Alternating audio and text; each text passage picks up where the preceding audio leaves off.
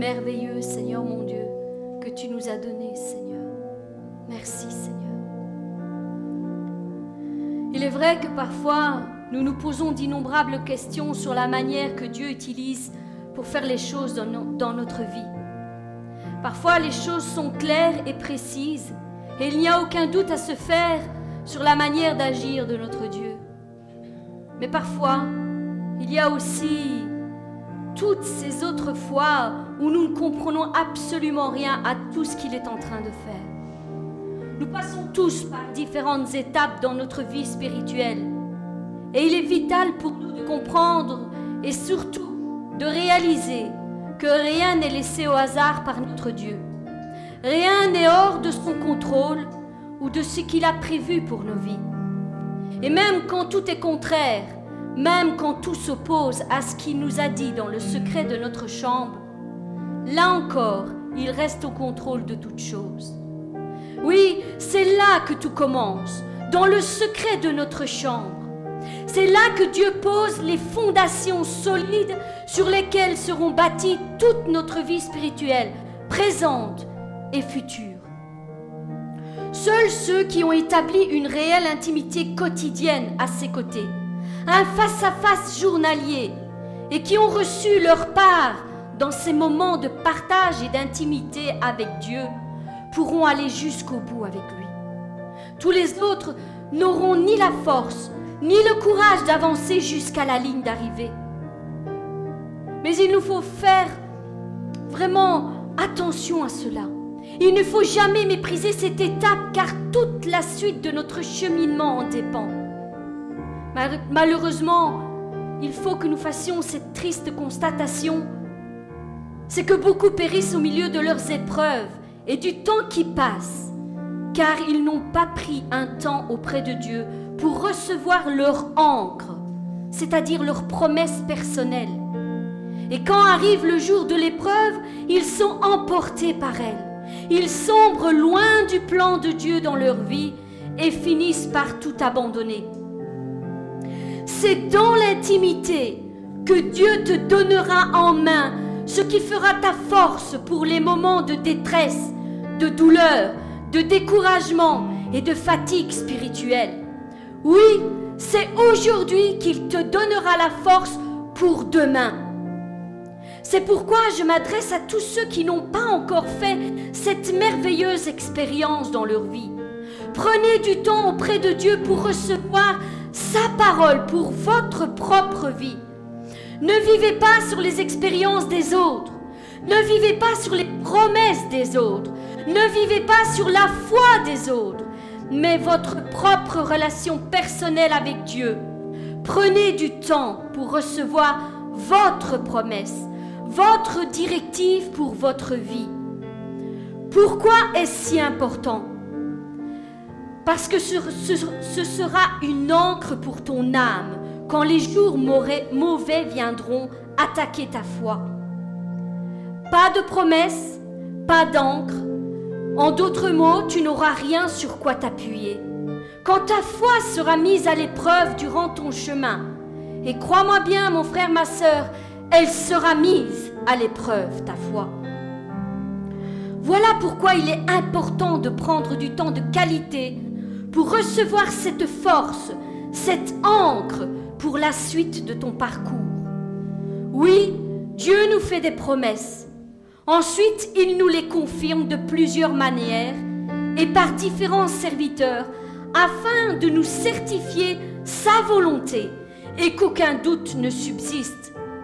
Mais ensuite vient le temps de l'attente, le temps de la formation, le temps de la transformation pour que cette promesse devienne une réalité dans ta vie et un vase d'honneur pour sa gloire. C'est le temps le plus difficile à passer car bien que tu aies reçu cette promesse, bien qu'elle t'ait confirmée à plusieurs reprises, tes yeux ne voient rien. Au contraire, tout semble s'y opposer et toutes les portes qui s'ouvrent semblent crier le contraire. Et quand les doutes t'assaillent de tous côtés pour te faire abandonner, lève les yeux vers le ciel et repasse dans ton cœur toutes les promesses que Dieu t'a dites. Oui, une par une, jusqu'à ce que tes doutes se taisent et ta foi revienne. N'oublie pas que l'ennemi est l'auteur du doute. N'a-t-il pas dit à Ève, Dieu a-t-il réellement dit? Oui, il est menteur dès le commencement, nous le savons. C'est pourquoi nous devons lutter contre ces doutes. Mon frère, ma sœur, ne t'afflige pas si tes promesses ne sont pas encore réalisées, car au temps établi par Dieu, tout s'accomplira, mot par mot, et pas un seul iota de ce qu'il t'a dit dans le secret de ta chambre ne restera sans effet. Le temps de Dieu est parfait, jamais en retard, jamais à l'avance. Il est parfait. La parole nous dit, mets la vision par écrit. Oui, je t'invite, ma sœur, mon frère, à écrire toutes les paroles que Dieu t'a données dans le secret de ta chambre. Écris-les, grave-les, afin que, que l'on puisse les lire couramment, que tu puisses couramment les faire descendre dans ton cœur. En effet, c'est une vision qui concerne un moment fixé. Et elle parle de la fin et ne mentira pas. Si elle tarde, attends-la, car elle s'accomplira. Elle s'accomplira certainement. Nous devons comprendre quelle est la réelle façon d'agir de notre Dieu. Il met tout en œuvre pour notre édification et non pour notre destruction. S'il nous dit les choses bien à l'avance, c'est pour un but bien précis. Il faut que quelqu'un comprenne cela aujourd'hui. C'est pour un but bien précis. Quand tu cries vers lui, excédé d'attendre, sans jamais rien voir s'accomplir dans ta vie, en disant Seigneur, pourquoi m'as-tu donné cette promesse si longtemps à l'avance? Le temps est si long, si difficile à endurer. Pourquoi? Ne pouvais-tu pas me donner cette promesse juste un peu avant qu'elle ne se réalise? Voici ce qu'il te répondra.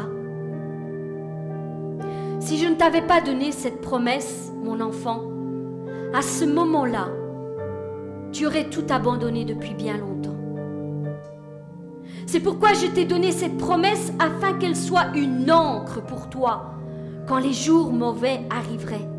Cette promesse que je t'ai faite et que je t'ai confirmée à d'innombrables reprises t'a été envoyée pour qu'à chaque fois que tes forces faiblissent et que tu aurais envie de tout lâcher, mon esprit te rappelle à ta mémoire tout ce que je t'ai promis dans le secret de ta chambre. Et quand tes forces ainsi soient renouvelées au même instant pour arriver jusqu'au bout du temps d'épreuve que j'ai fixé pour toi. Rappelle-toi de mon serviteur Joseph. N'a-t-il pas reçu ce que je lui avais prédit bien longtemps à l'avance? Rappelle-toi de mon serviteur Abraham. N'a-t-il pas reçu l'enfant de la promesse? Pourtant, l'attente a été très longue. Les épreuves de leur foi ont été très nombreuses. Ils ont aussi éprouvé des moments de doute et des incertitudes par rapport à ce que je leur avais dit. Pourtant, tout s'est accompli mot pour mot au temps que j'avais déterminé. Et il en est de même pour toi, mon enfant. Sois fidèle jusqu'à la mort et tu recevras la couronne de la vie. Sois fidèle jusqu'à la fin et tu verras de tes yeux et tu toucheras de tes mains tout ce que je t'ai promis. Les promesses que je t'ai données sont semblables à des bouées que je te lance en pleine tempête. Je suis avec toi au milieu de tes combats. Je suis avec toi au milieu de tes luttes. Je suis avec toi quand tu doutes et quand tu es incertain du chemin que tu es en train de suivre. C'est pourquoi encore aujourd'hui, je prends le temps de te faire entendre cette parole afin que tu reprennes courage et que tu t'accroches à ce que je t'ai dit personnellement. Car toutes les promesses que je t'ai dites personnellement s'accompliront Autant que j'ai établi sur ta vie.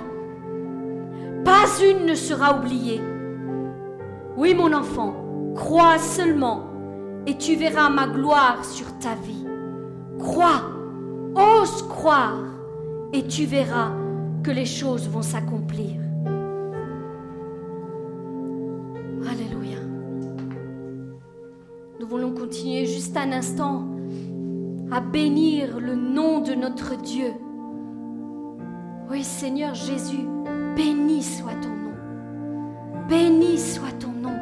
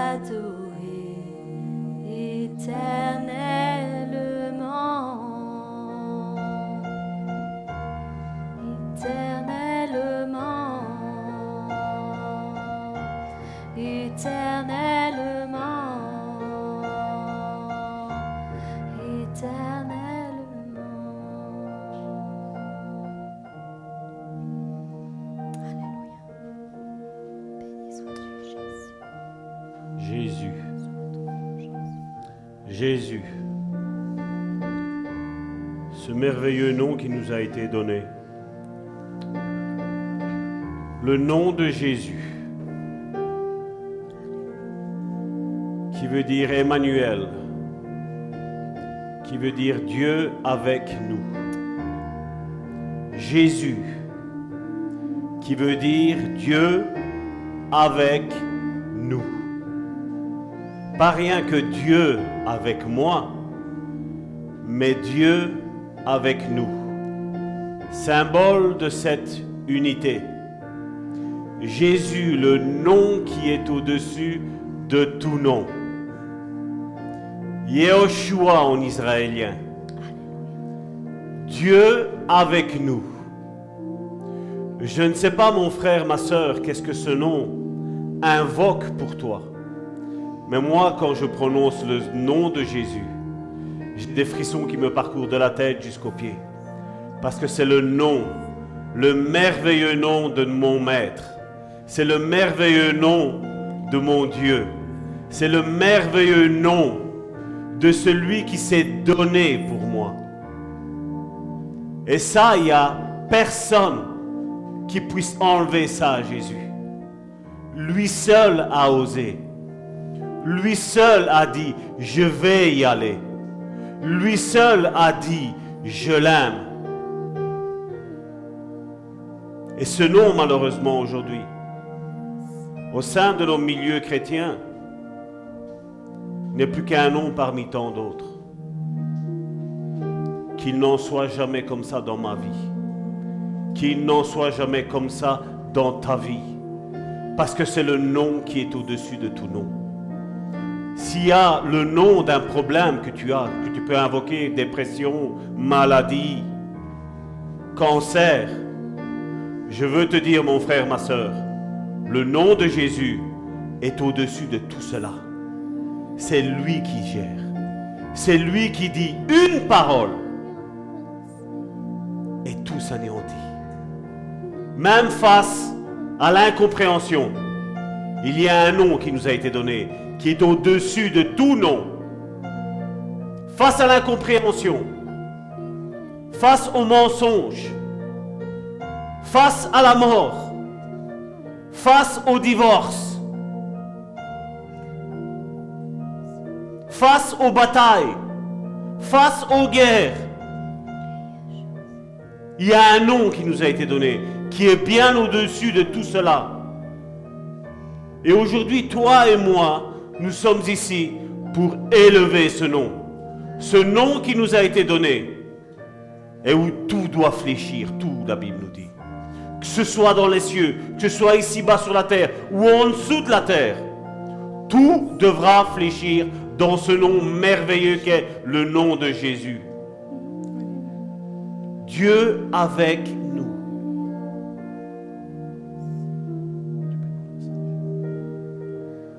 Alléluia. Béni sois-tu, Seigneur. Te remettre ces instants, Seigneur, encore, Seigneur, devant ta face, Seigneur mon Dieu. Nous sommes ici, Seigneur, pour entendre la parole, Seigneur, que tu as mis, Seigneur, dans la bouche de ton serviteur, Seigneur. Que ton Saint-Esprit, Seigneur, puisse le guider, Seigneur, en toutes choses, Seigneur.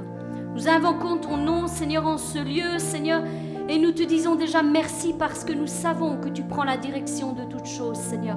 Seigneur, merci encore, Seigneur, parce que tu prends soin de chacun d'entre nous, Seigneur, et que tu as une parole pour chacun d'entre nous. Reçois la gloire, reçois la louange et l'honneur au nom puissant de Jésus-Christ. Amen. Amen.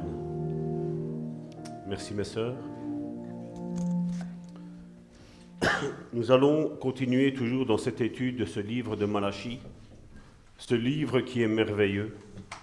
Et comme vous le savez ici, dans cette assemblée, nous aimons creuser en profondeur dans ce que Dieu a à nous dire. Et je sais que Dieu parle souvent à travers la méditation de livres entiers.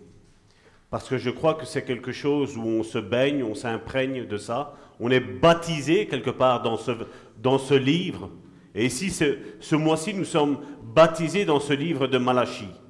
Livre de Malachie qui, au chapitre 1, verset 6, je vais reprendre un petit peu ce verset-là, et puis on reprendra le suivant qui est Malachie chapitre 1, verset 8.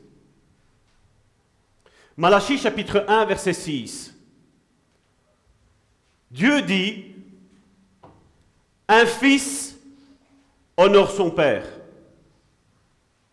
Un fils honore son père. Et un serviteur son maître. Et Dieu pose la question, si je suis père, où est l'honneur qui m'est dû? Si je suis père, où est l'honneur qui m'est dû? Si je suis maître, où est la crainte qu'on a de moi? Dit l'Éternel des armées, à vous, sacrificateurs, qui méprisez mon nom, et qui dites, en quoi avons-nous méprisé ton nom? Le verset suivant, La deuxième partie nous dit, concernant les offrandes, concernant le sacrifice, que normalement le sacrificateur, je l'ai expliqué la semaine dernière, devait analyser la bête et la présenter à Dieu, Dieu dit, par rapport à cette offrande que vous me faites, et n'oublions pas que le peuple a porté au sacrificateur, le sacrificateur examinait la bête, et le sacrificateur avait le droit de dire, cette bête est bonne pour le sacrifice, elle est conforme à ce que Dieu aime, à ce que Dieu veut. Ça, c'est la volonté de Dieu que vous m'apportiez une bête comme ceci. Et Dieu dit au sacrificateur, cette bête que vous m'offrez, offre-la à ton gouverneur, offre-la à ton ministre, offre-la à ton président, offre-la à ton roi, cette bête-là. Te reservera-t-il bien? Te fera-t-il bon accueil? Dit l'Éternel des armées. Et ça, c'était le premier vent qui soufflait. L'ingratitude envers Dieu. Et c'est vrai que ces sacrificateurs-là, je vais revenir à mon, maintenant ici à mon deuxième point, aujourd'hui on va rentrer dans ce deuxième point. Ces sacrificateurs-là avaient compris quelque chose. Ils avaient compris que le peuple de Dieu était large, donnait. Les dîmes, les offrandes étaient apportées. Même si dans Malachie chapitre 3, il était dit que voilà, les, dîmes n'étaient plus données. Mais ils savaient que le peuple de Dieu était euh, large à donner. Et quelque part, les sacrificateurs ont commencé à dire, tu vois la bête, comment Dieu disait qu'il la fallait. Dieu est bon. Dieu est plein de grâce. Dieu est plein de miséricorde. Dieu sait ta condition. Et il y a eu ce vent qui est arrivé. Et ce vent est quelque chose qui a éteint, c'est une des premières portes qui a été ouverte. Et c'est une lampe du chandelier qui a été éteinte. On méprisait Dieu à ce temps-là. Et j'aimerais dire, moi je ne sais pas si aujourd'hui ce n'est pas la même chose. La deuxième porte qui était ouverte, à cause de cette première-là, c'était l'excès d'honneur aux hommes. Et je vais préciser, l'excès d'honneur aux hommes de Dieu. Les hommes de Dieu, si je m'en réfère au langage d'aujourd'hui, apôtres, prophètes, évangéliste, pasteur, docteur. L'honneur qui était donné maintenant à cette personne-là, c'était l'honneur que normalement il devait donner à Dieu.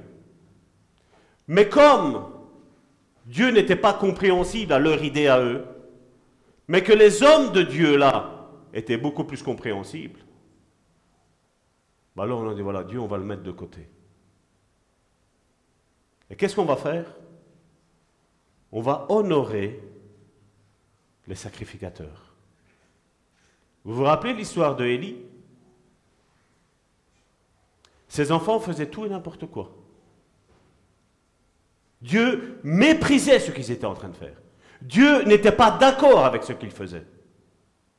Et Dieu a repris Élie. Il leur a dit, ne vois-tu pas ce que tes enfants font? Et bien entendu, l'homme, face à son péché, face à ses péchés, a toutes les excuses possibles et inimaginables. Mais devant Dieu, ces excuses-là, c'est du pipeau. Ça ne vaut rien. Et je sais que, comme je parle, comme je prêche, je sais que je gêne pas mal de personnes. Je le sais. Il n'y a pas besoin qu'on me le dise. J'ai qu'à voir la tête des personnes. Je ne parle pas d'ici. Il y a ceux qui vont épier pour voir un petit peu qu'est-ce qu'on dit. Mais on préfère avoir un pasteur qui, bien entendu, va vous dire oui, faites tout ce que vous voulez. Dieu est grâce et Dieu est miséricorde. Oui, Dieu est grâce et Dieu est miséricorde. Mais nous ne devons pas tenter Dieu. Bien souvent, on dit, viens tel que tu es. Et moi, je dis, c'est vrai, la Bible nous le dit. Mais si on prend le contexte du livre qu'il est mis, il parle à une personne qui encore ne connaissait pas Dieu, et la Bible nous dit, viens tel que tu es. Oui, exactement. Et c'est ce que je dis quand je fais de l'évangélisation sur mon lieu de travail, c'est ce que je dis, viens tel que tu es. Mais j'ai remarqué une chose, c'est que les gens qu'on dit païens, donc qui ne croient pas en Dieu, quand tu leur dis de venir à l'église, ils te disent, oui, mais j'ai ça comme péché, j'ai ça comme péché, j'ai ça comme péché. Et donc là, je prends, je mets ces personnes-là sous la grâce, je dis, je, voilà, la Bible te dit, viens tel que tu es. Maintenant, essaye de parler à un chrétien et dis-lui, eh, mon frère ou ma soeur, tu as menti là. quelle est la réponse que tu vas recevoir? Tu me juges? Tu me juges? Alors moi je me dis, moi je regarde, je regarde d'un côté le païen et je regarde de l'autre côté le chrétien et je me dis, mais Seigneur, le païen, que la religion appelle païen, m'a l'air plus chrétien que le chrétien qui va dans l'église. C'est malheureux, hein, mais c'est un constat malheureusement que je fais. Et c'est fou de voir, comme je dis, cette deuxième porte qui est ouverte, comme je dis tantôt, c'est l'excès d'honneur aux hommes de Dieu. Là, je me, mets dedans. Je me mets dedans. Je suis en train d'attaquer ce que je suis en train de faire, donc c'est le pasteur. Au final, qu'est-ce que j'ai en plus que vous? Qu'est-ce que j'ai en plus? Le Saint-Esprit qui est en moi, n'est-il pas le même que le Saint-Esprit qui est en vous? C'est le même. Alors quand je vois des chrétiens, c'est pour ça que bien souvent je rabaisse les gens dans le sens où dire, je suis un simple serviteur. Point. Parce que bien souvent j'ai remarqué une chose, que ce soit pour la délivrance, ben, on aimerait bien que c'est Salvatore qui prie pour vous. N'est-ce pas? Parce que voilà, il y a des témoignages qui font que. Mais pourquoi Dieu ne peut pas le faire avec quiconque là? Comme je l'ai dit l'autre fois. Voici les signes qui accompagneront les croyants. Marc chapitre 16, du verset 16 à 18. On ne va pas le reprendre aujourd'hui. Vous le lisez à la maison, c'est Jésus qui a parlé. Il a été clair, net et précis, Jésus. Il a dit, voici les signes qui accompagneront ceux qui auront cru. Et aujourd'hui, il est malheureux de voir que beaucoup d'hommes de Dieu aiment être adulés. Et il est malheureux même qu'au sein du, peuple de Dieu, vous allez rencontrer un chrétien d'une autre église. La, première question qui va vous être posée, vous savez c'est quoi? Vous êtes combien à l'église? Vous avez vu à quoi on a réduit l'église de Dieu aujourd'hui?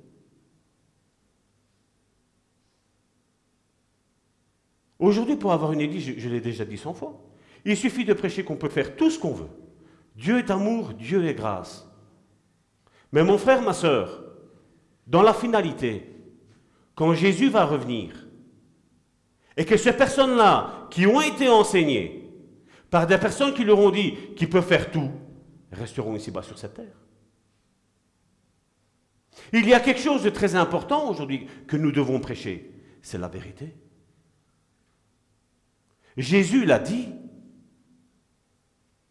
Malheur à ceux qui ont prêché contre la vérité. Malheur. C'est une malédiction que Dieu, Jésus lui-même, a lancée contre ses pasteurs. Et comme je dis, que ce soit le pasteur, que ce soit les fidèles dans une église, auront des comptes à rendre. Parce que même si on croit qu'on peut faire tout et n'importe quoi, la Bible, moi, les évangiles me disent tout le contraire. 1 Thessaloniciens chapitre 5, verset 3 nous dit, et que tout votre être entier, l'esprit, l'âme et le corps soient trouvés irrépréhensibles pour l'avènement du Seigneur, pour quand il va revenir chercher son Église. Comme bien souvent dans nos milieux évangéliques, qu'est-ce qu'on dit? Dieu aime le pécheur. N'est-ce pas? Mais moi, ma, réflexion à moi est oui, Dieu aime le pécheur. Oui. Mais le souci est que nous sommes en train de tous de servir Dieu pour avoir accès au paradis, n'est-ce pas? Et est-ce que c'est le péché qui va aller en enfer? Tantôt j'ai dit que nous trouvons cette excuse-là, nous disons voilà, Dieu aime le pécheur. Oui, Dieu aime le pécheur. Mais à la finalité, c'est le pécheur qui va quand même aller en enfer. Ce sont des questions, des réflexions que j'amène le peuple de Dieu à essayer de comprendre. Comme je dis, aujourd'hui, l'Église peut avoir tous les moyens en sa possession pour aider les brebis du Seigneur. Je ne suis pas là, et vous le savez, à, dire voilà, tu mens, tu voles. Je ne suis pas là pour dire ça. Comme je dis, s'il y a un souci comme ça, il n'y a pas de souci. On peut se voir après, on peut en discuter, on va prier ensemble et je sais que Dieu va vous délivrer. Ça, ça c'est une certitude que j'ai, ça. Ça, c'est une certitude que j'ai. Mais celui qui prétend savoir ces choses-là et dire qu'après il y aura un paradis pour lui est en train de se leurrer lui-même. C'est pas ce que la Bible m'enseigne. C'est pas ce que pas ce que Pierre nous a dit. C'est pas ce que Jean nous a dit. C'est pas ce que Marc nous a dit. Ces évangiles-là sont en train de prêcher contre le péché. Mais aujourd'hui, comme je dis, le titre c'est l'excès d'honneur aux hommes de Dieu. Ben, c'est normal que si on prêche qu'il faut se sanctifier, c'est tout à fait normal que ces églises-là n'ont pas l'air de prospérer quelque part. Parce que c'est un message qui est contre-courant. Aujourd'hui, nous avons des prédicateurs qui aiment être applaudis. Quand on dit Dieu va faire de grandes choses avec toi, Dieu va te porter au-delà des mers, Dieu va faire ci avec toi, Dieu va faire ça avec toi. Oui, Dieu veut le faire. Je ne dis pas le contraire. Mais comme Karine tantôt l'a très bien dit, entre une promesse que Dieu donne et l'accomplissement de cette promesse-là, il y a l'école de Dieu. Il n'y a pas l'école que moi je vais vous apporter. Il y a la promesse de l'école de Dieu. Il y, a, euh, il y a un temps où même moi, je ne pourrai rien faire. Même ma femme et moi, même toute l'église, on pourra prier, on pourra faire des jeûnes, on pourra faire des prières, on pourra faire des veillées de prière. Ton problème restera là. Ton problème restera là afin que tu surmontes ce problème. Afin que tu montres à Dieu que tu aimes Dieu plus que le ministère, plus que toutes les promesses que Dieu t'a données. Mais aujourd'hui, on aime à être adulé, à dire oui, Dieu va faire de grandes choses avec toi. Je vous l'ai déjà raconté combien de fois on me l'a dit à moi. Salvatore, quand est-ce que tu ouvres ton église? Mais croyez-moi bien, si j'aurais été orgueilleux, cette église ici, ça faisait plus de 15 ans qu'elle aurait été ouverte. Et là où, et c'est pas de l'orgueil que je dis là, là où ça a été le point de force de mon épouse et de moi, c'est qu'on avait une vie de prière. C'est qu'il y avait une vie, une intimité avec Dieu, où on disait Seigneur, quand c'est le moment, ce sera le moment. Mais c'est toi qui vas ouvrir la porte. C'est pas moi qui vais ouvrir n'importe quelle porte. Salvatore, viens à la maison, on va faire la SBL. Salvatore, viens à la maison, on va ouvrir l'église. C'est ce qu'on me disait. Hein. Mon bonjour, c'était ça. Salvatore, quand est-ce que tu ouvres ton église? Mais moi, vous savez, j'ai compris une chose. Même cette église qui est ouverte maintenant, ce n'est pas mon église. C'est son église. C'est son église au Saint-Esprit qui est au milieu de nous. Parce que moi, j'ai tout le temps dit au Saint-Esprit quelque chose. Je dis, si la vie chrétienne se résume à venir à l'église, laisse tomber. Moi, ce que je veux, c'est que mes prédications vous changent. Moi, je veux que mes prédications vous apportent un changement dans votre vie. Moi, ce que je veux, c'est que ma prière apporte une délivrance dans ta vie. Moi, c'est ce que je veux. Je veux voir des vies changer, comme Dieu a changé ma vie. Et l'expérience que j'ai accumulée durant toutes ces années, je l'offre sur un plateau à tout le monde. Les erreurs que j'ai faites, je les offre sur un plateau à tout le monde. Je n'ai rien à cacher. N'ai rien à cacher. Parce que les erreurs que j'ai faites, et les erreurs que vous ferez certainement, vont vous permettre à grandir. Vont vous permettre aussi, avec les erreurs que j'ai faites, à ce que vous, vous n'en fassiez pas. Vous alliez plus loin. Et pour moi, c'est ce que je dis, chacun d'entre vous, pour moi, est un fils et une fille spirituelle pour moi. Parce que nous ne sommes pas en compétition les uns avec les autres. La Bible nous dit dans Éphésiens chapitre 4, verset 11, il a donné les cinq ministères afin que chacun d'entre nous arrive à la stature et à la perfection de Christ. Donc oui, c'est possible d'avoir une vie sans péché. Oui, c'est possible. Et quand tu tomberas, je serai là. Et quand je tomberai, tu seras là. Et main dans la main, on avance. Mais nous ne sommes pas en train de faire un ministère pour tomber. Nous sommes en train de faire un ministère pour accroître le royaume de Dieu. Et ce royaume de Dieu, malheureusement, peu en veulent. Aujourd'hui, comme je le disais tantôt, on aime à être acclamé. On aime à avoir une prédication qui, hein, tout le monde se lève. Ouais, si elle... Je ne suis pas contre la danse, je ne suis pas contre tout ça. Nous avons ce ministère-là qui est pour le moment en stand-by ici au sein de cette église, où il y a des danses prophétiques. J'y crois en tout ça. Mais aujourd'hui, on aime, aduler une foule, lui faire croire quelque chose, et c'est un leurre. La promesse que Dieu t'a donnée, elle va s'accomplir, mon frère, ma soeur. Mais il y a un temps d'épreuve.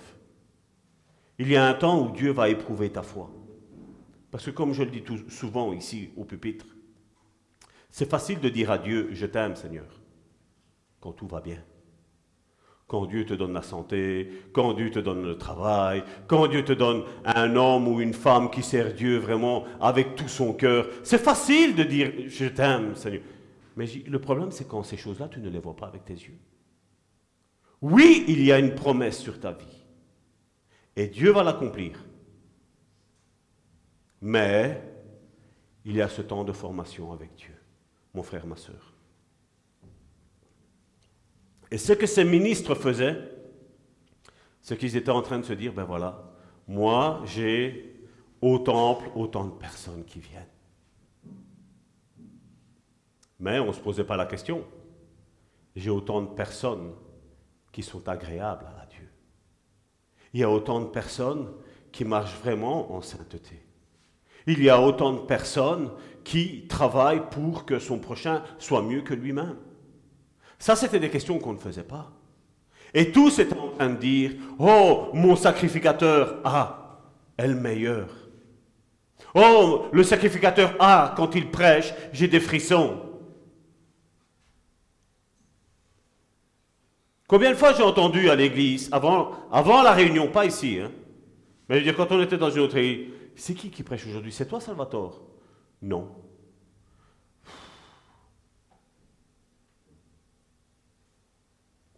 Quand le peuple de Dieu réussira à comprendre qu'ici, il n'y a pas un homme qui se tient, mais qu'il y a le Saint-Esprit qui parle et qui percute le cœur des personnes, ces églises-là seront tout le temps vides, spirituellement parlant. Elles pourront avoir une foule de personnes, mais ces églises seront vides.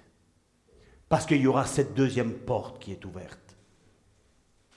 Où à la place de penser que c'est Dieu qui nous parle directement, on pense que c'est un homme qui nous parle. Oui, je suis un homme, mais je suis le canal. Quand je suis ici, je m'efface. Parce que je veux que le Saint-Esprit donne à manger à chacun d'entre vous. Parce que le Saint-Esprit, lui, sait ce que vous avez besoin. Moi, je ne le sais pas. Je ne suis qu'un simple homme. Je ne suis qu'un simple serviteur de Dieu. Même si on m'a dit à maintes et maintes reprises, Salvatore, c'est Dieu qui t'a établi. Je sais où est ma place. Je sais que le nom le plus important est écrit là. C'est Jésus. C'est lui qui change les vies. Mes paroles ne pourront jamais vous changer les vies. Mais je sais qu'une parole du Saint-Esprit peut changer tout dans ta vie. Et tu dois être attentif à ce que l'Esprit Saint dit pour ta vie. Parce qu'il y a des pépites que tu dois te servir. C'est des choses que tu dois prendre, que tu dois ruminer, que tu dois dévorer. C'est ça le travail du Saint-Esprit. Le Saint-Esprit qui est en moi parle au Saint-Esprit qui est en toi. Le Saint-Esprit capte et dit, mon frère, ma soeur, ça, c'est pour toi. Ça, mets-le en application dans ta vie. J'ai entendu une fois une prédication que Dieu, même si tu pêches, ce qu'il a promis sur ta vie, il va le faire. On l'a vu euh, lors de la première. Qu'est-ce qui mettait une séparation entre l'homme et Dieu? C'était le péché. Qu'est-ce qui va mettre une séparation entre toi et la promesse de Dieu? C'est le péché. C'est la non-sanctification. Certains sont en train de prier même pour des maladies. Ils sont quasi au bord de la mort. Et il n'y a pas de souci, on arrive à mentir, on arrive à, on arrive à voler, on arrive, on Mais ça, c'est ce, qui va, c'est ce qui va tuer le chrétien. C'est ce qui va le tuer. encore plus là, au bord de la mort, tu devrais dire Seigneur. Parce que moi, c'est ça que des fois, je, regarde la vie de, certains chrétiens et je me dis, je dis, on est en train de prêcher le royaume de Dieu. On est en train de prêcher que Jésus revient, n'est-ce pas? Et quand tu regardes les richesses qu'ils ont sur cette terre, je me dis, mais le message, il est incohérent. Si tu me dis que Jésus va revenir et Jésus va te reprendre chose qui est véritable, je dis, pourquoi accumuler tout cet argent? Pourquoi accumuler, accumuler tout ça? Tous ces biens matériaux? On aime à dire, Job a dit, nu je suis venu et nu je repars, d'accord? Mais ta vie démontre autre chose, n'est-ce pas? Vous en connaissez des chrétiens comme ça? Maintenant, la Bible nous fait, nous parle que nous ne devons pas être pauvres, mais que nous devons être riches pour Dieu. Et riche pour Dieu, ça veut dire quoi? Dieu m'a béni, je te bénis. Dieu m'a béni, je te bénis. Qu'est-ce qu'on a prêché Qu'est-ce qu'on a prêché maintenant? Qu'est-ce qu'on entend comme prédication? Donne et Dieu va te donner, n'est-ce pas? Est-ce que tu peux donner quelque chose que tu n'as pas, pas en main? Certains sont en dette maintenant pour donner une dîme, pour donner une offrande. Maintenant, il y a certaines églises, je l'ai vu sur, Facebook il n'y a pas si longtemps que ça, on a l'appareil à bon contact. Tu n'as pas de monnaie, tu n'as pas de billet, c'est pas un problème. Tiens, on a un appareil à bon contact. Sincèrement, c'est pas malheureux. C'est pas malheureux. Et vous allez me dire que le peuple de Dieu qui est parmi ces églises-là, et croyez-moi bien, là où j'ai vu ça, l'église était bondée. Il y avait plus de 2000 personnes dans cette église-là. Vous allez me dire, il n'y a que moi qui vois ce problème-là? Quand je vois un pasteur qui ne peut plus toucher le sol parce qu'il est hyper sain et commencer à marcher sur des frères, on lui fait une aide et il marche dessus parce qu'il ne peut plus toucher le sol. Vous regardez l'église, l'église est pleine. Moi, je veux dire sincèrement, ça ne m'intéresse pas, ça. Moi, ce qui m'intéresse, c'est de dire, Seigneur, ce que tu m'as demandé de prêcher, je l'ai prêché tel quel. Je n'ai rien changé. Nous avons médité ce livre ici pour aujourd'hui, pour Malachi. Je n'ai rien changé, Seigneur. Il y avait des portes qui étaient ouvertes. On a vu la première, on voit la deuxième. Et la troisième est encore un petit peu plus terrible encore, croyez-moi bien.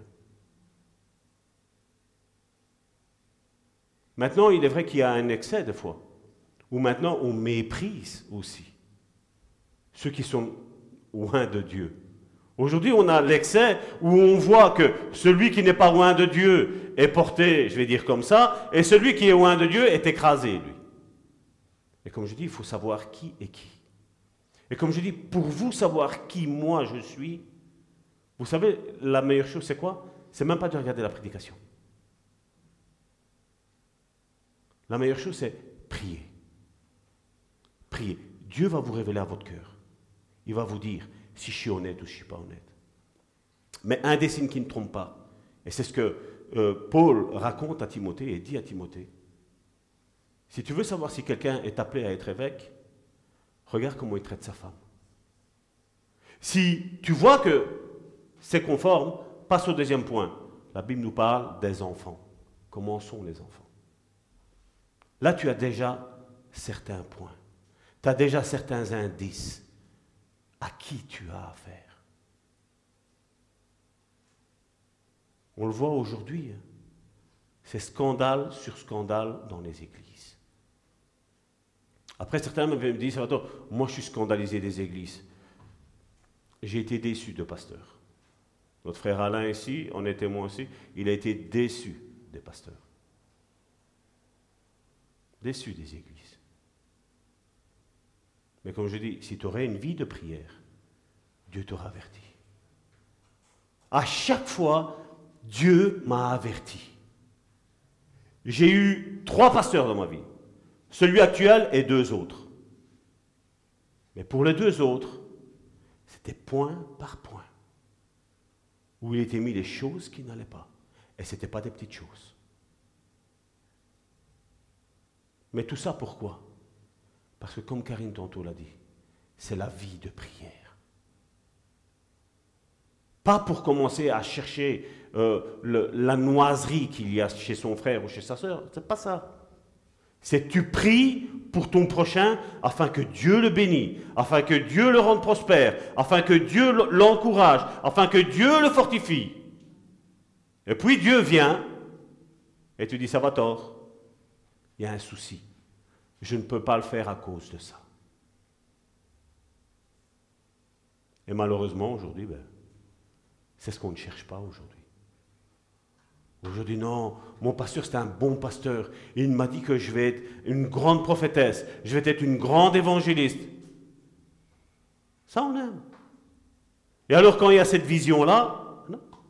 Mais non, parce que les autres, ils m'ont dit que j'étais nul. Et lui, il m'a dit que je, vais être la numéro une, le numéro un. Et au final, ben, il n'y aura rien qui va se passer. Moi, ça, j'appelle ça, c'est de la manipulation mentale que la plupart font. C'est, ils prennent ces fidèles, les fidèles de Dieu, pour des ânes avec une carotte. Avance, avance. Il n'y a jamais rien qui avance dans leur vie. La seule chose qui compte, c'est l'argent. L'argent, l'argent, l'argent, l'argent. Et même quand tu expliques quelque chose, pour essayer de leur faire comprendre que Dieu ne veut pas de ton argent, ben, tu passes pour le mauvais. Mais ça, comme je dis, pour moi, ce n'est pas un souci. Comme je dis, ce qui compte pour moi, c'est de donner l'honneur à Dieu. Dieu, il est vrai, comme je le dis, et je le répéterai toujours, sur chacun, chacune de nos vies, il a quelque chose de bien précis. Mais il faut se laisser modeler par Dieu. On va à l'école de Dieu. Et Dieu veut te former. Et comme nous avons cette histoire du potier dans, dans la parole de Dieu, et Dieu reprend et dit, voilà, il fait, moi, le potier, je ne peux rien faire avec vous parce que vous dites, voilà, je veux être comme ça. Mais ce qui compte, c'est pas ce que toi et moi nous voulons. Ce qui compte, c'est ce que lui veut. Et donner la gloire à, Dieu, la crainte à Dieu, comme il l'a dit tantôt. Si je suis le maître, mais où est l'honneur qui m'est dû? Si je suis Seigneur, où est la crainte qui m'est due Dieu demande. Et il y a quelque chose de très important. Je l'ai dit tantôt, euh, le, premier jour, Malachie est le dernier livre de l'Ancien Testament. Et la Bible nous parle de sacrificateurs. La Bible nous parle du peuple d'Israël. Puis entre Malachie et Matthieu, il y a plus ou moins, selon les historiens, 400 ans de silence de Dieu. Jésus naît d'une vierge, comme ça a été prophétisé. Jésus grandit au milieu du peuple d'Israël. Et à l'âge de 12 ans, la Bible nous parle qu'il est au milieu des pharisiens et des scribes. Et il n'y a personne qui se pose la question. Il y a eu 400 ans où Dieu n'a plus parlé. D'où sortent ces scribes? D'où sortent ces pharisiens? Quand Dieu ne parle plus, qu'est-ce que le diable fait? Il crée des religions. Il crée des choses qui n'étaient pas dans la Bible. Et Jésus arrive dans ce contexte où il voit des gens avec des phylactères. Et Jésus commence à dire, mais c'est quoi ça? C'est mis où dans la Torah? La Bible nous parle même qu'il y avait même des Sadducéens un autre mouvement religieux. Et il n'y a personne qui se pose la question. Vous savez pourquoi? Parce que comme je dis souvent, bien souvent, le chrétien lit la Bible. Et la méditer, on ne la médite pas.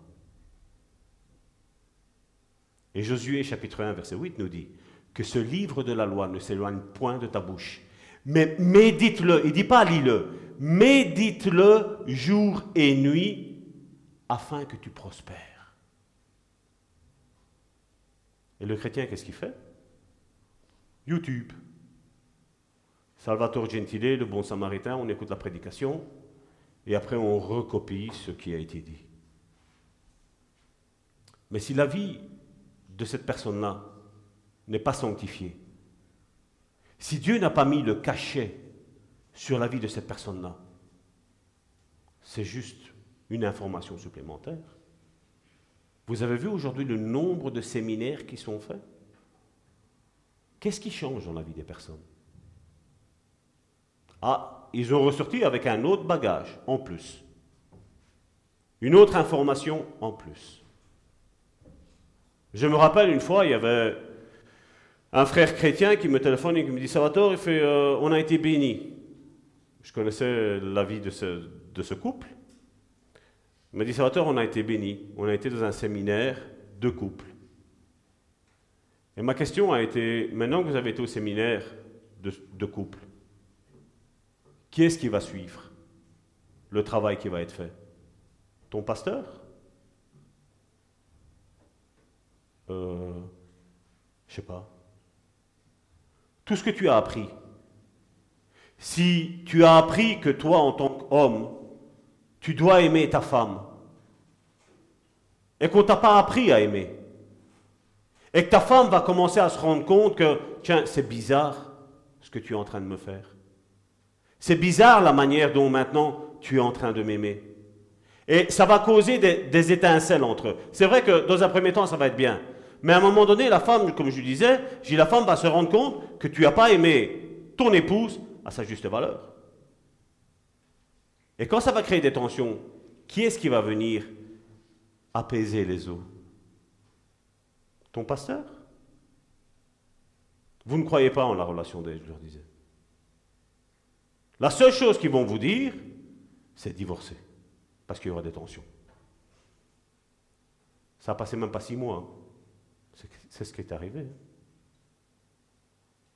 Ils ont failli divorcer. Ils sont venus à la maison, heureusement que nous sommes intervenus, mon épouse et moi, et le couple n'a pas divorcé. Comme je dis, avoir des informations, c'est bien. Mais si maintenant le pasteur, qui est le berger, qui est la personne qui prend soin, ne sait pas prendre soin, comment le chrétien va tourner? Il va tourner à rien. Il va tourner à rien.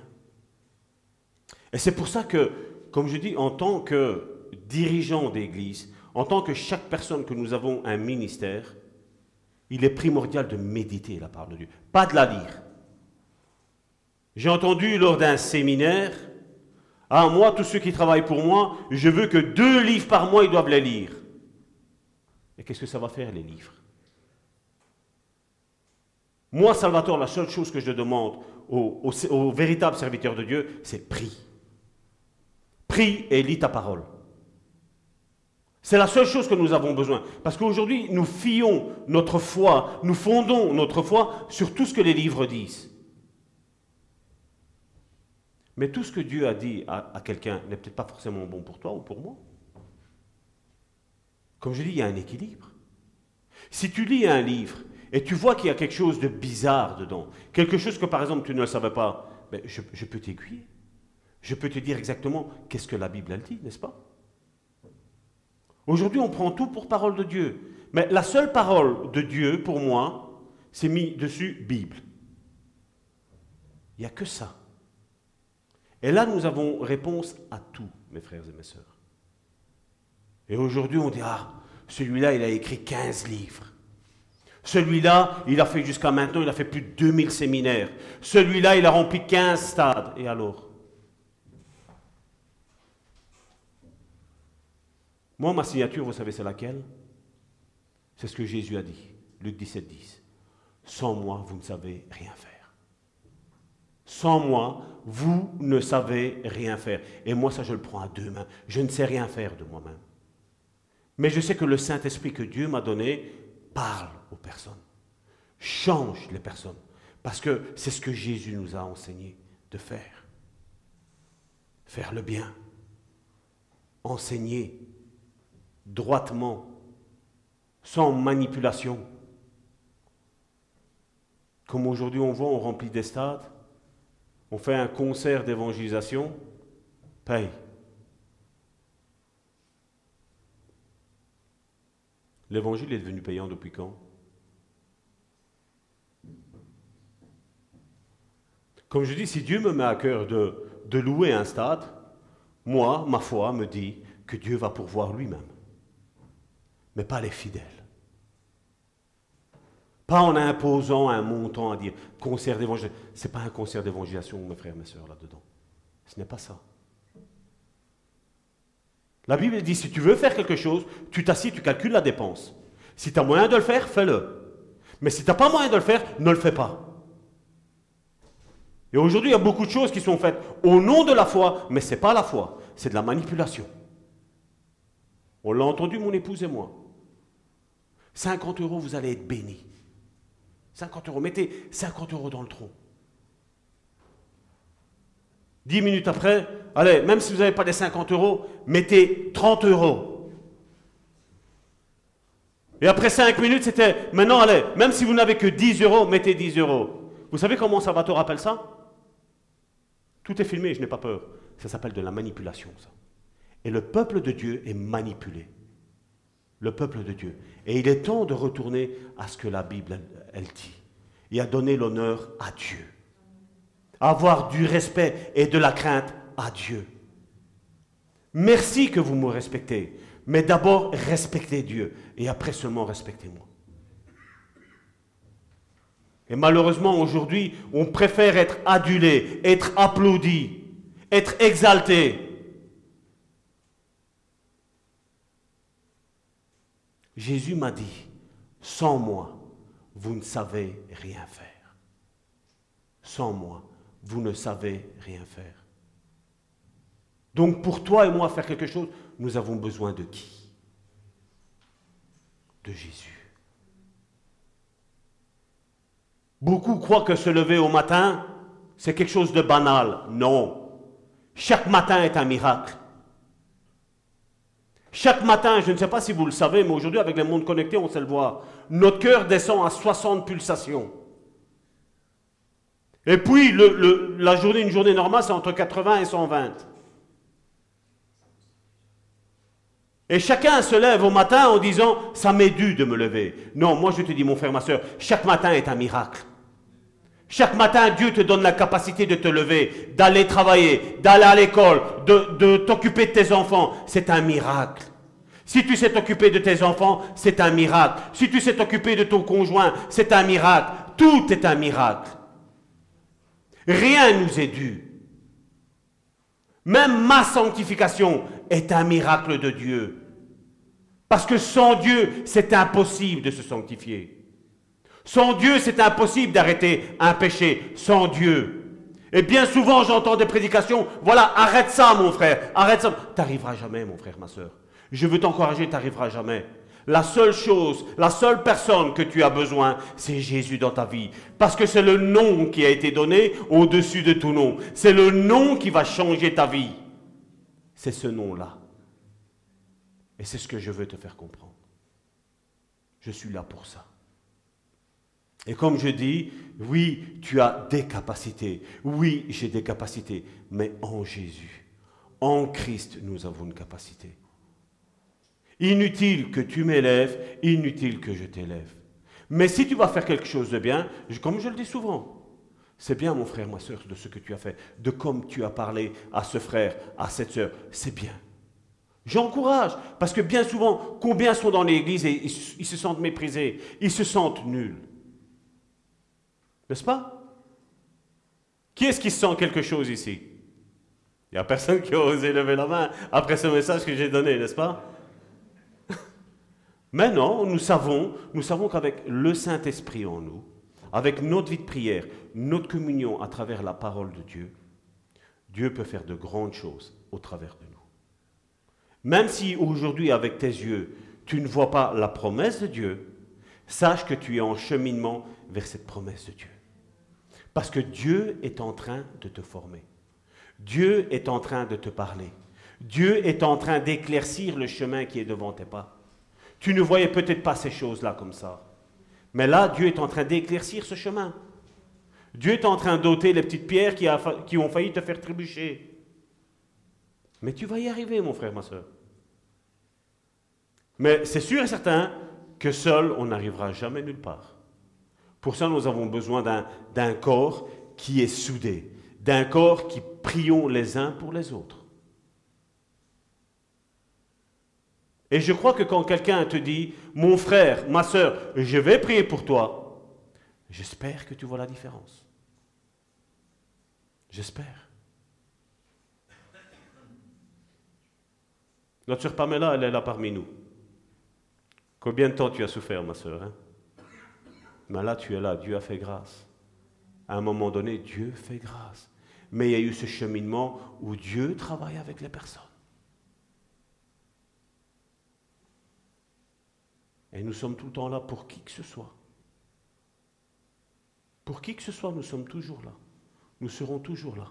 Mais la seule chose que je veux, c'est que nous rendions grâce à notre Dieu. Que nous lui disions, Seigneur, sans toi, je suis foutu. Il est vrai que la semaine dernière, nous avons parlé, de l'honneur qui devait être donné à Dieu. Et moi, aujourd'hui, quand j'ai commencé à regarder les chants qui ont été mis, moi, j'étais heureux. Parce que le nom qu'on était en train d'élever, c'est ce nom merveilleux que Dieu nous a donné, le nom de Jésus. Ce merveilleux nom.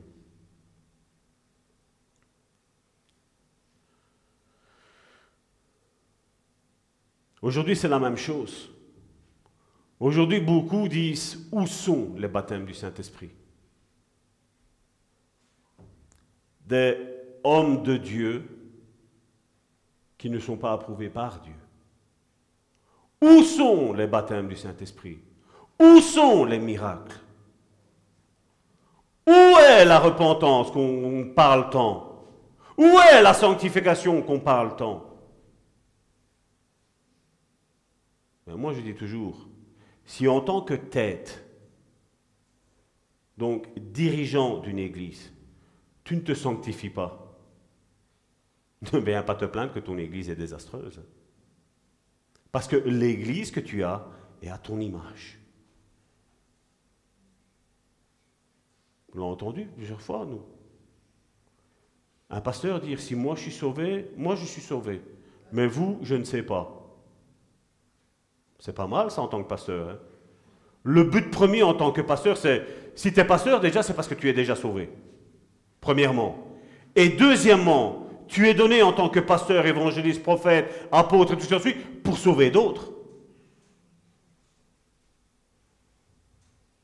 Les démons se, se démasquent tout seuls. Rien qu'à parler, rien qu'à écouter les prédications, vous avez tout compris. Il suffit juste de regarder et d'écouter. Et tu comprends tout. Le psaume 1, verset 6 ou 8, je ne sais plus c'est lequel, le dit. Quand le juste s'assemble, le méchant ne résiste pas dans l'assemblée des justes. Quand les justes s'assemblent, le méchant ne résiste pas dans l'assemblée des justes. Mais alors, si le méchant ne résiste pas dans l'assemblée des justes, le juste, qu'est-ce qu'il fait dans une assemblée de méchants? Ça vous arrive de questionner votre Bible? La méditation, c'est ça. Tu questionnes ta Bible. Quand on voyait des, personnes arriver et repartir, on se dit, Seigneur, je me sanctifie, je sais ma vie, comment elle est. Je dis, qu'est-ce qui se passe? Est-ce que je suis dans l'erreur? Est-ce que j'ai fait quelque chose? Et quand Dieu m'a révélé ça, j'ai dit, waouh Révélé, j'ai médité. Parce qu'il n'y a pas besoin de révélation là-dedans.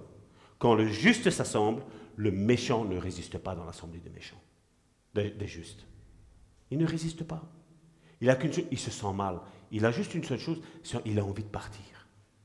Parce que je dis, là, ils sont justes, je ne sais rien manger.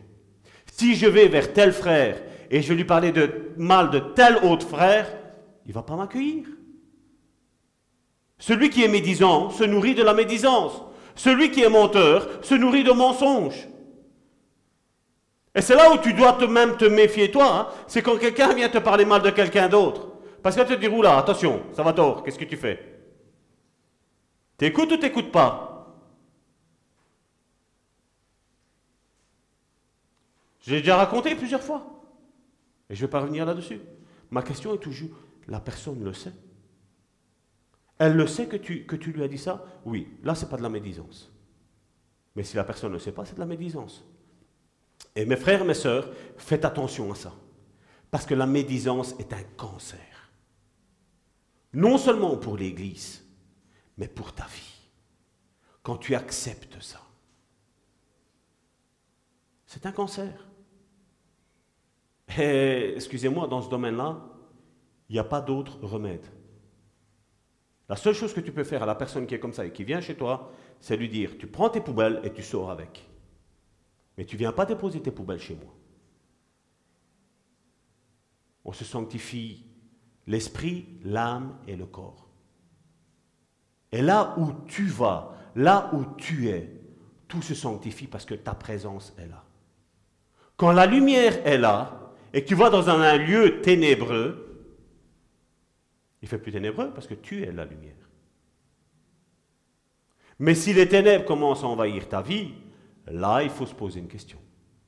C'est là où Jésus disait, vous êtes le sel de la terre, vous êtes la lumière du monde. Les écailles tombent. Combien de fois j'ai entendu des fois, ah, on va se mettre en communion dans notre milieu évangélique. Moi, je veux juste vous poser une question. Quand, est-ce qu'on a perdu cette communion? Le Saint-Esprit n'est pas un interrupteur. Qu'on allume, onction, qu'on ferme, plus d'onction. Le Saint-Esprit, toi et moi, on l'a. Merci, merci Seigneur pour les instruments merveilleux que nous avons. Mais si ça doit te permettre à toi d'être en connexion avec Dieu, il y a un souci. Il y a un souci. Parce que comme je l'ai dit ici, elles, c'est leur ministère. Mais vous, c'est aussi votre ministère de louer Dieu.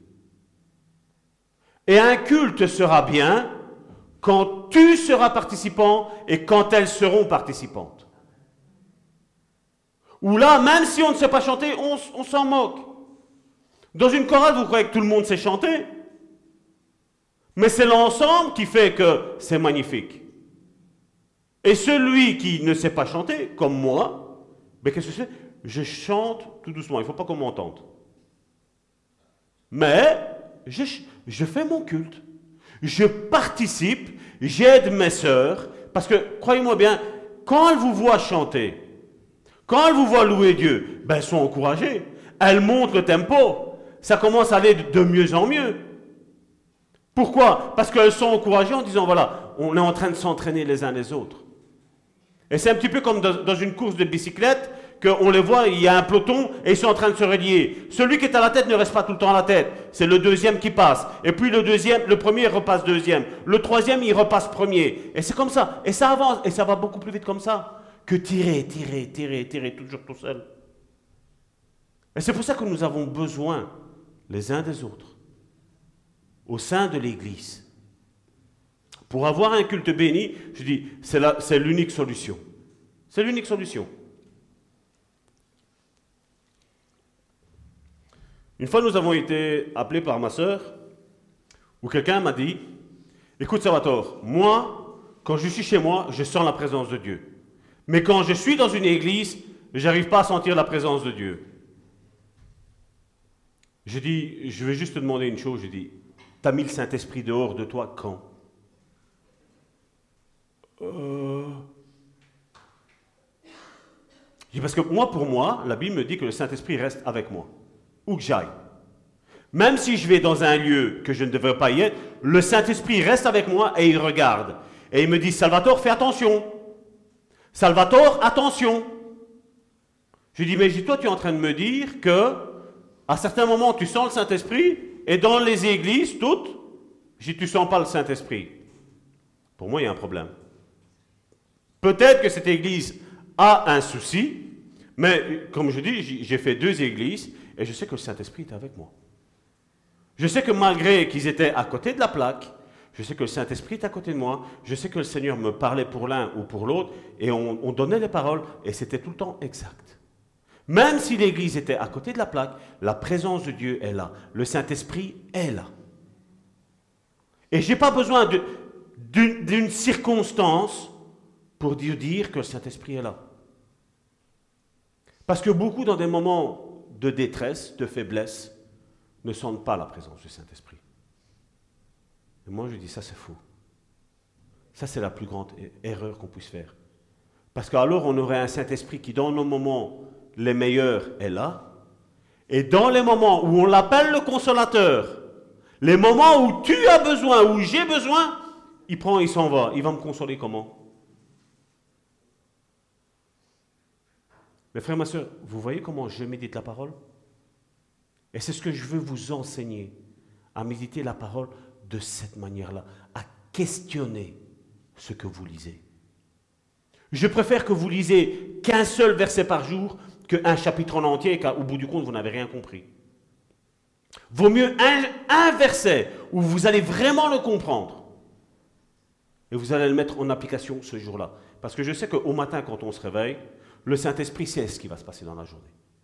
Et le Saint-Esprit, au matin, va te donner un verset ou une parabole ou une histoire ou un personnage de la Bible que tu as déjà étudié. Et durant ce jour-là, tu vas voir qu'il y a une épreuve qui va arriver dans ta vie. Parce que les épreuves, je ne sais pas vous, mais je crois qu'on n'est pas exempt hein, d'épreuves. Mais tu vas voir, tu vas dire, voilà, comment j'affronte ça? Mais ben voilà, le Saint-Esprit au matin m'avait donné ça. Tu es averti. Tu es déjà consolé avant même que le problème ne surgisse. Et quand le problème arrive, tu sais comment l'affronter. Et combien de chrétiens ne savent pas affronter les problèmes qu'ils ont dans leur vie? Qu'est-ce que je fais? Et moi, je vous dis, c'est malheureux, mais aujourd'hui, je, je vois qu'il y a beaucoup de religiosité. Et croyez-moi bien, c'est le plus grand démon qu'il puisse y avoir, je crois que c'est celui-là. Et Jésus, je vous dis, je vous invite à lire les évangiles, à regarder un petit peu Jésus, comment il était quand il avait les pharisiens, les sadducéens, les scribes et, et tutti quanti devant lui. Regardez comment il agissait. hein. Je vous dis, entre ces 400 ans de silence, ils ont inventé ça. Et là maintenant, pour ces personnes-là, le Saint-Esprit ne parle plus. Et là, vous avez maintenant Église chrétienne, mouvement un tel, Église de, euh, mouvement de Pentecôte. voilà, vous avez toutes ces, religions qui sont là. Et Dieu regarde. Et Dieu se demande, vous allez arrêter quand? Est-ce que je ne vous ai pas donné un, nom qui est au-dessus de tout nom?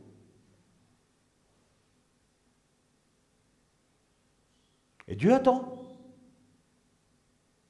Alors quand quelqu'un commence à dire, ben voilà, Seigneur, j'ai compris ce que tu veux, eh bien Dieu dit, ah ben tant mieux, parce que je m'ennuyais. Je vais commencer à pouvoir faire des miracles. On je vais commencer à pouvoir à donner des paroles. Je vais commencer à mettre mes ministres qui sont là, je vais commencer à les faire rentrer dans leur ministère. Je vais commencer à les former. J'ai parlé avec quelqu'un que ça fait plus de 30 ans qu'elle est dans les églises. Et je disais à cette personne-là, je dis, tu sais, je dis, moi je sais, j'ai le don qui est en toi. Je dis, mais malheureusement, je dis, les, mouvements que vous avez, je dis, étouffent ce ministère. Je dis, et malheureusement, quand tu lâches, tu rentres dans ton ministère et tu lâches la parole que Dieu t'a donnée, tu te fais mitrailler. Tu te fais quasi insulter.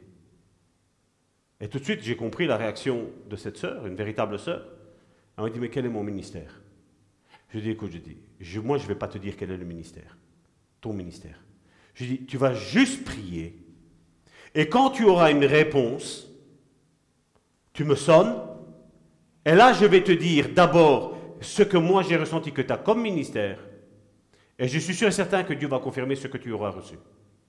Et comme j'avais confiance en cette personne-là, qui allait vraiment rechercher de savoir, parce que là, elle était ouverte maintenant à comprendre qu'il y avait les ministères au sein de l'Église, un jour, elle me téléphone, elle me dit, Salvatore, Dieu m'a parlé concernant mon ministère. Je dis, voilà, j'ai ton ministère, c'est ça. Et elle s'est mise à pleurer. Je lui dis, qu'est-ce qui se passe? C'est ce que Dieu m'a dit. Je dis, tu vois Et durant 30 ans, tu t'es assise dans une église. Pendant 30 ans, tu as perdu ton temps. Il est vrai qu'il y a eu pendant ce temps-là la formation de Dieu, mais une fois que tu as été formé, une fois que Dieu t'a donné le diplôme et pas une école biblique, une fois que Dieu t'a donné ton diplôme, ben, tu as pris ce diplôme-là, tu l'as mis dans le tiroir et c'est fini. Combien même que Dieu te parlait, tu te taisais. Tu ressentais les choses et tu te taisais. Et j'ai dit maintenant, j'y lève-toi. Et tu commences. Et combien sont comme ça? Comme je dis, combien de pasteurs, des fois, pensent avoir un ministère de pasteurs et sont évangélistes? Parce qu'aujourd'hui, on a toutes sortes d'hérésies aujourd'hui. Combien ont un ministère d'apôtres et font le rôle de pasteur Il n'y a pas d'ordre. hein.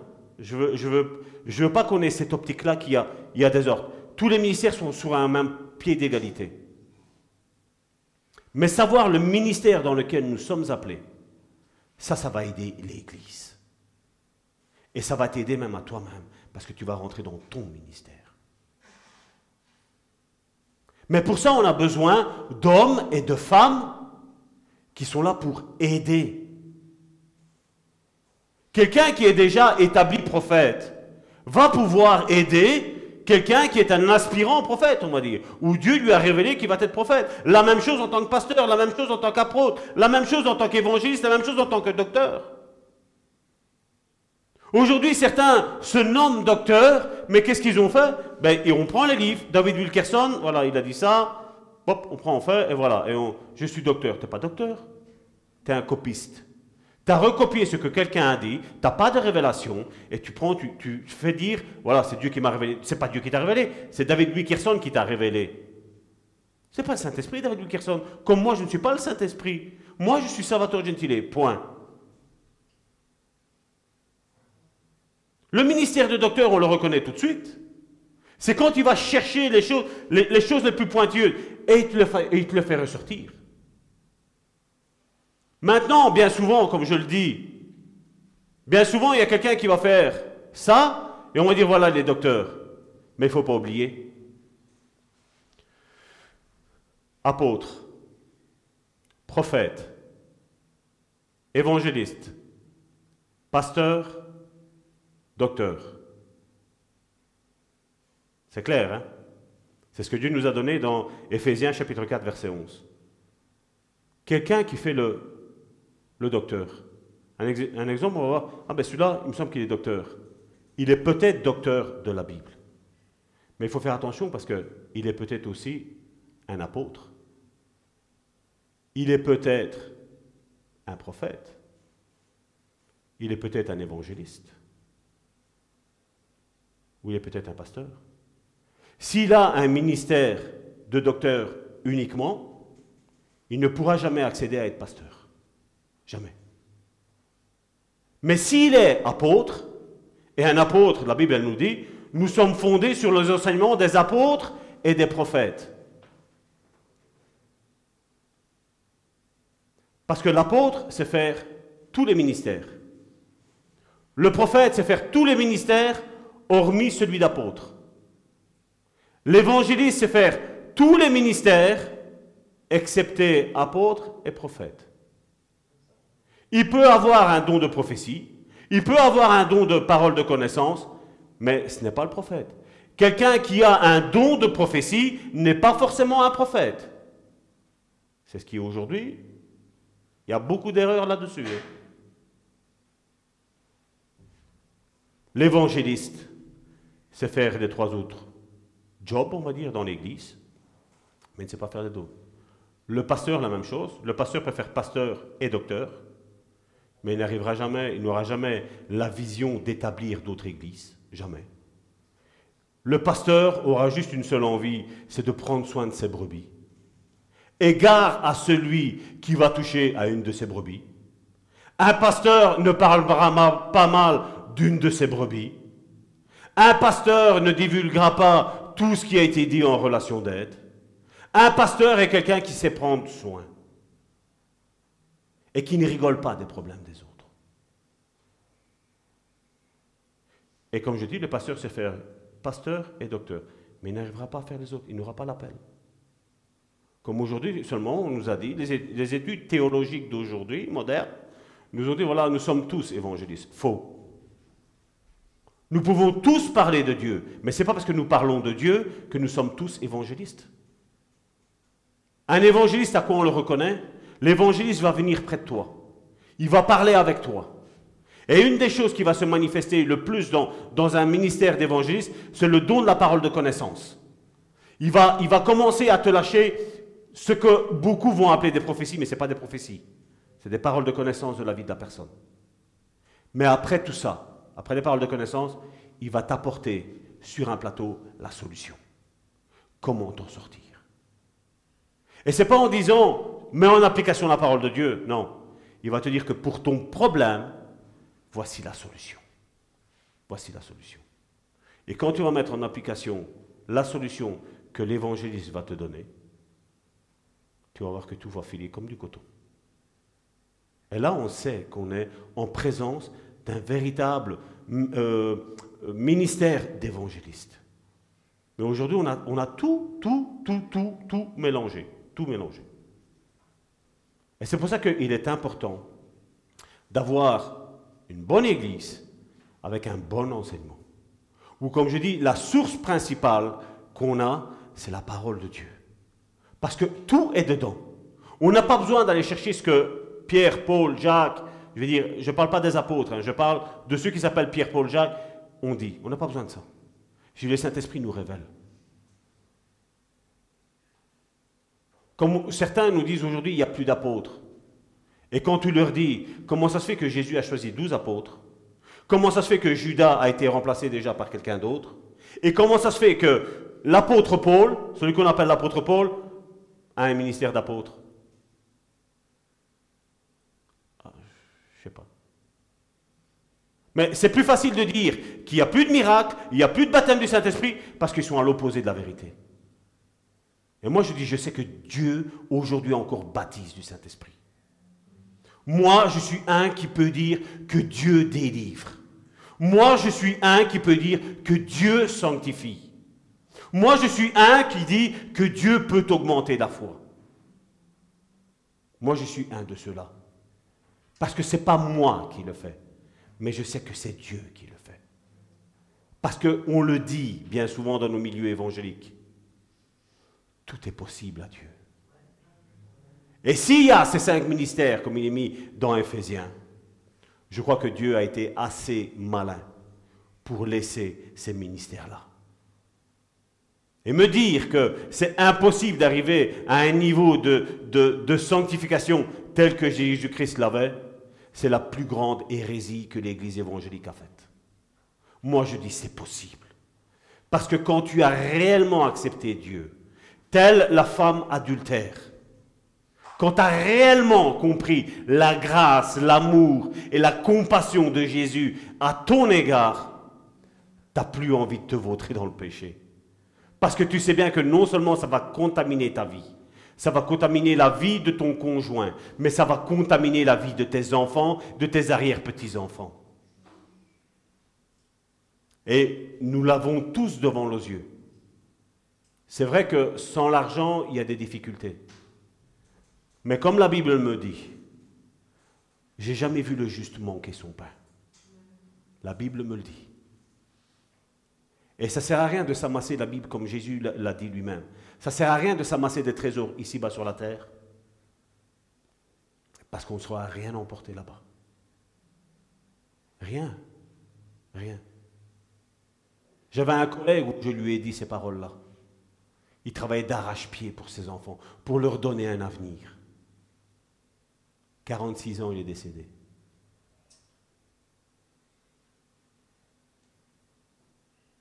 Moi, ma question est, qu'est-ce que tu as laissé à ton fils? Qu'est-ce que tu as laissé à ta fille comme héritage spirituel? Quand il y avait les problèmes, tes enfants, comment ils t'ont vu? En train de hurler, en train de pleurer ou en train de rechercher la face de Dieu face à un problème?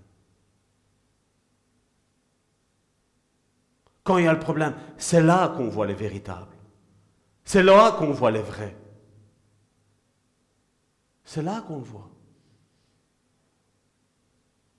Combien j'ai vu me dire, ah, mon pasteur ici, mon pasteur là, et restez donc avec ce pasteur-là. Je dis, mais si t'es si mal que ça, mais sors. Qu'est-ce qui t'empêche? Le problème, c'est cette deuxième porte qui est ouverte l'honneur qu'on donne aux hommes. La peur de qu'est-ce qu'on va dire de moi si je quitte. Tout le monde va me rejeter parce qu'ils ont rejeté un tel, ils ont rejeté un tel, si je quitte cette église. Combien sont comme ça aujourd'hui? Ils sont enfermés dans un cercle vicieux.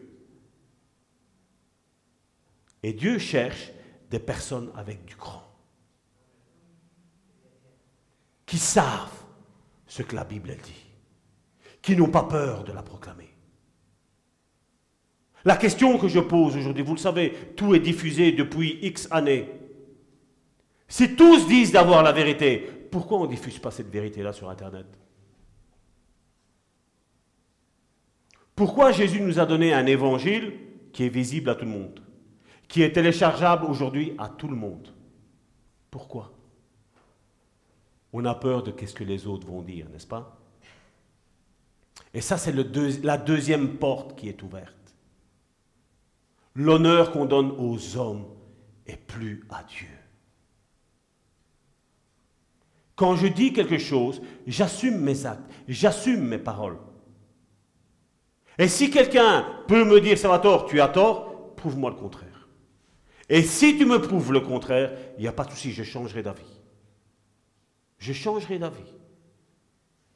Mais à un moment donné, ils sont arrivés, comme je le dis, quand, entre ces 400 ans de silence, les scribes, les théologiens, on va dire, au, au terme d'aujourd'hui, les pharisiens, je crois que vous en connaissez des pharisiens, les sadducéens, vous en connaissez aussi, hein, n'est-ce pas? 400 ans de silence, et on a trois mouvements qui se sont levés. Et quand Jésus vient, la seule chose qu'il dit, ce qu'il dit, il fait, je parle en parabole afin que vous ne compreniez pas. Parce que si vous comprenez, il va falloir que je vous guérisse. Même Dieu ne voulait même pas les guérir. Il ne voulait pas. Parce qu'encore une fois, ils n'ont pas donné, la première et la deuxième porte étaient ouvertes. Ils n'ont pas voulu honorer Dieu, mais la seule chose qui les intéressait, c'est mon ministère. L'honneur que le peuple de Dieu doit me porter. Comme je dis, cette, pensée aujourd'hui, cette deuxième porte, n'est pas pour mépriser quiconque, non. Mais nous devons faire attention. Comme nous l'avons chanté aujourd'hui, le seul nom qui est intéressant pour toi et pour moi, c'est le nom de Jésus. Merci pour les, grâces, les faveurs que, que, que vous me montrez, l'affection que vous montrez. Merci pour ça. Mais d'abord, donnons-la à Dieu. Donnons-la à Jésus. Donnons-la au Saint-Esprit. Et si Dieu aujourd'hui t'a parlé à travers de ma bouche, dis merci Saint-Esprit. Tout d'abord. Merci Saint-Esprit parce qu'aujourd'hui tu as fait tomber des écailles de mes yeux. Amen. Je vais appeler mes sœurs. La semaine prochaine, nous verrons le vent d'être fatigué des choses de Dieu. C'est la troisième porte dans Malachie. Parce qu'il a été dit dans, vous le lirez après à la maison, mais tu peux le mettre, Malachie chapitre 1, verset 13. Vous dites, quelle fatigue Et vous le dédaignez, dit l'Éternel des armées. Et cependant vous amenez ce qui est dérobé, boiteux ou infirme. Et ce sont les offrandes que vous faites. Puis-je les agréer de vos mains, dit l'Éternel. C'est ce que nous verrons la semaine prochaine. Je viens de vous mettre un, un amuse-gueule, comme on appelle. Afin que la semaine prochaine, vous veniez avec un enthousiasme. Afin que là, maintenant, ici, bon, la semaine prochaine, vous venez avec cette attitude-là. Mais on va pas là, on va pas terminer ainsi. Si vous avez compris que vous accompagnez mes sœurs dans la louange, hein, ben, vous allez avec elles, avec, avec elles deux, elles deux, vous allez élever votre louange à Dieu. Comme un seul homme. Que quand l'ennemi va passer avec ses démons, il va dire cette église est unie. Cette église est unie dans la louange. Même si ton cœur n'a pas à cœur de louer, tu vas te dire là aujourd'hui, j'ai pris une semence en plus. Et cette semence-là, maintenant, je vais l'arroser avec la louange. Je vais l'arroser avec l'adoration. Je vais l'arroser dans la prière. Et ça va vite porter un fruit.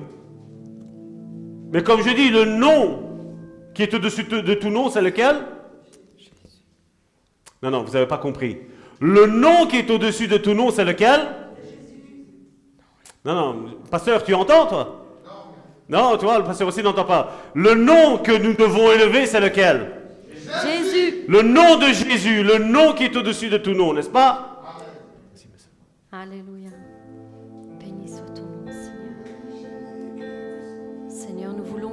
Te prier, Seigneur, encore, Seigneur, d'ouvrir les cieux, Seigneur.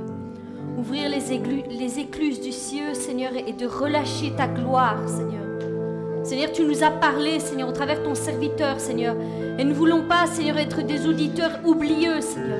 Relâche ta gloire, Seigneur, maintenant, Seigneur. En ce moment, en cet instant, dans cette église, Seigneur, et partout, Seigneur, où ton nom est invoqué, Seigneur. Relâche ta gloire, Seigneur.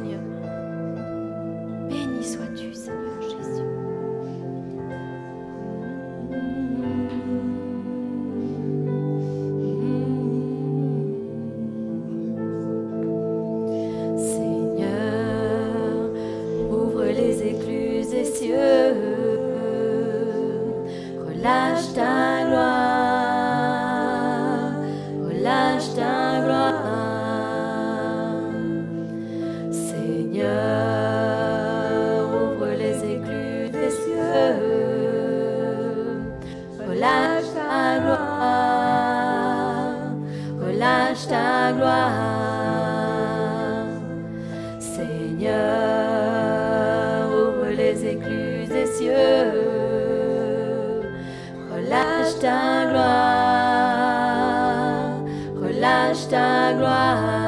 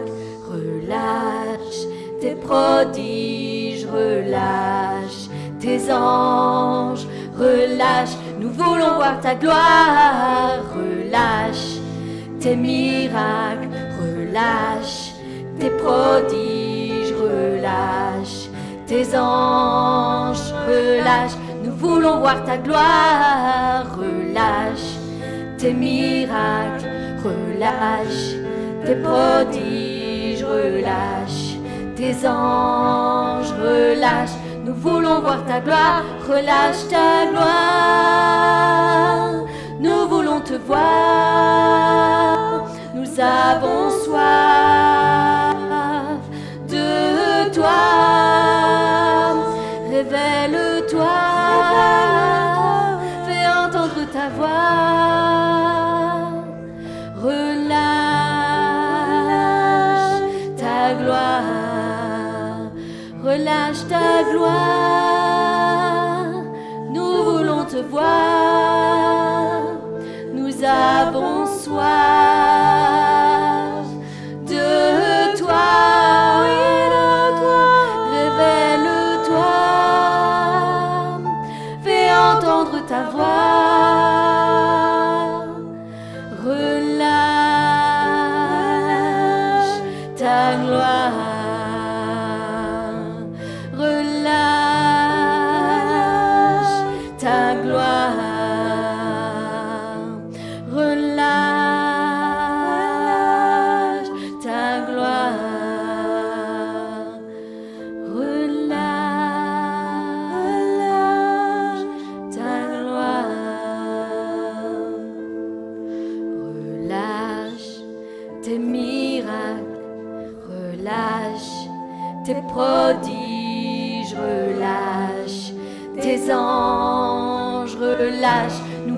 voir ta gloire. Relâche. Tes miracles, relâche tes prodiges, relâche tes anges, relâche. Nous voulons voir ta gloire, relâche. Tes miracles, relâche tes prodiges, relâche tes anges, relâche nous voulons voir ta gloire, relâche ta gloire. Nous voulons te voir, nous avons soif de toi. Révèle-toi, fais entendre ta voix.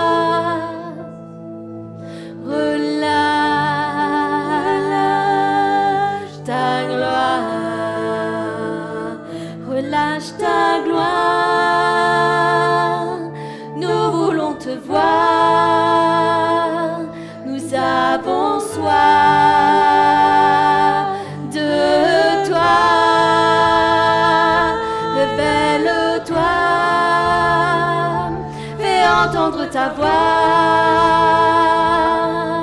Relâche ta gloire, relâche ta